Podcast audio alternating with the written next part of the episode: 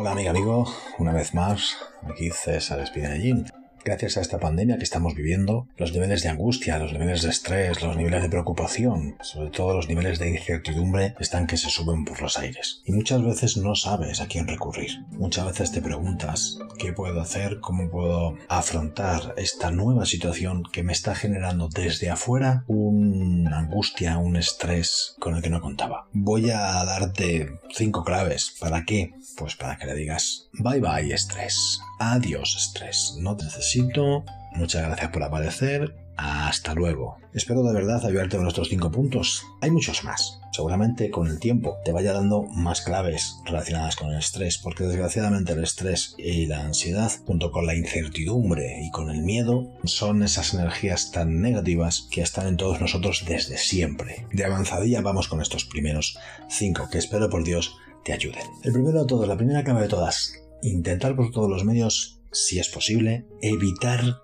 evitar ese tema en concreto que te da estrés. Esa situación, esa circunstancia, esos pensamientos, esas personas tóxicas, esos vecinos uh, drogadictos, alcohólicos, alborotadores, etc, etc, etc. ¿Cómo puedes ayudarte en esto? Pues en un principio te puedes apoyar en tus amigos, las personas que más te quieren, las que más aprecias tú también. Ellas te van a ayudar a pasar mejor ese estrés que tienes ahora mismo interiorizado. Punto número 2. Delega todo lo que puedas delegar en actividades, cosas mecánicas, cosas que puedan ser externas a ti, enviar paquetes, pintar paredes, hacer cosas que sean puramente mecánicas que las puede hacer otra persona y no tú. Claro, si es un final de carrera lo tienes que hacer tú. Sin embargo, aún así, por ejemplo, pues te puedes apoyar en que diferentes episodios de la carrera X o Z los puedan hacer otras personas o ayudarte a hacer una parte otras personas. En definitiva, delega, fragmenta, fragmenta, delega esas, esas operaciones o esas circunstancias o esos ejercicios o esas actividades. Si ves que no puedes, si ves que te sobrepasa y no puedes contratar a un profesional, pide ayuda también a tus amigos. Pide ayuda. Muchas de las veces nuestro principal enemigo y el que además más nos estresa es nuestro propio ego. Que eso de pedir ayuda como que parece que duele, como que parece que eres menos que los demás si pides ayuda.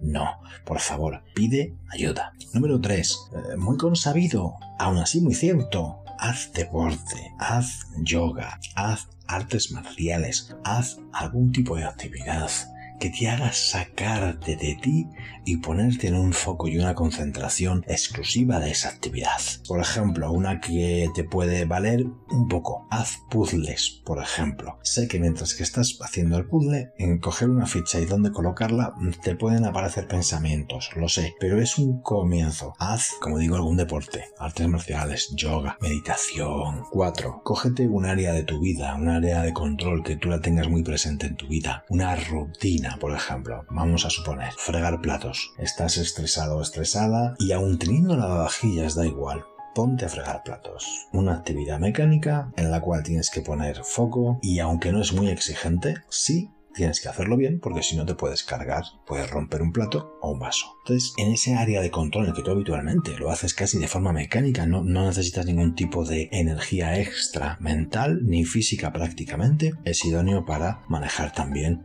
y evitar el estrés. Y quinta, quinta clave, un hobby. Un hobby, una afición, algo que suelas hacer tú habitualmente fuera de tu trabajo, fuera de tus quehaceres habituales e incluso fuera de tu rutina. Por ejemplo, yo hacía mucho hace años son maquetas. Puedes hacer maquetas. O si no tienes todavía ese hobby, pues adquirirlo. Hacer maquetas, hacer puzzles, hacer algún tipo de punto, crochet, ganchillo. El caso es cocina, que ahora está también muy de moda la cocina, ¿no?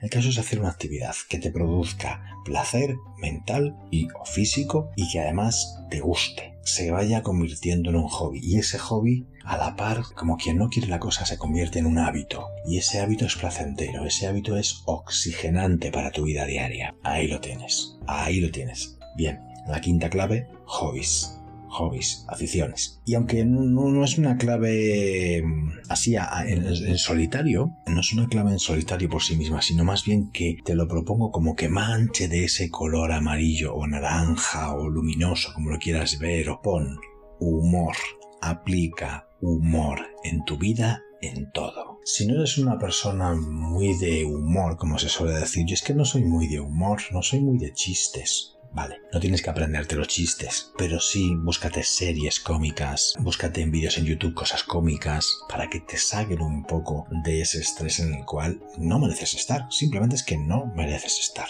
¿De acuerdo? Si no eres una persona que tenga mucho humor en tu carácter, eres muy serio, muy seria, con mayor razón, con mayor razón, hazte fotografías o grábate en vídeo haciendo el tonto, haciendo la tonta, maquíllate como un clown, como un payaso, o cosas que sean que provoquen risa. Cuanto más risa te provoque a ti mismo, a ti misma, mejor. Es muy importante, por ejemplo, aunque ya sé que no eres muy de chistes, o sí, aprenderte alguno que otro. Y en el esfuerzo del aprenderte, y en el esfuerzo de intentar escenificarlo, y en el esfuerzo de intentar contárselo a no sé quién, y en el esfuerzo de contártelo a ti enfrente del espejo, total, ¿qué ha pasado? Puf, ¿dónde está el estrés? Ni te acuerdas, ni te acuerdas. ¿O acaso no te acuerdas cuando tú estabas haciendo cualquier tipo de estudio universitario o no y tenías que aprenderte una lección, ¿dónde estaba tu mente? ¿Dónde estaba tu foco? En los párrafos, en las letras, en las frases. Y no podías pensar en otra cosa porque estabas memorizando y necesitabas toda tu energía mental para memorizar, sí o sí. Pues ese es el secreto. Focalizar en cada uno de los puntos que te acabo de decir. Pues nada más, amiga, amigo. Escucha esto dos veces y toma notas en la segunda vez. La primera déjate, déjate tranquilo, no te estreses, tranquila, no te estreses. Y otra segunda vez para tomar nota de los cinco puntos, las cinco claves.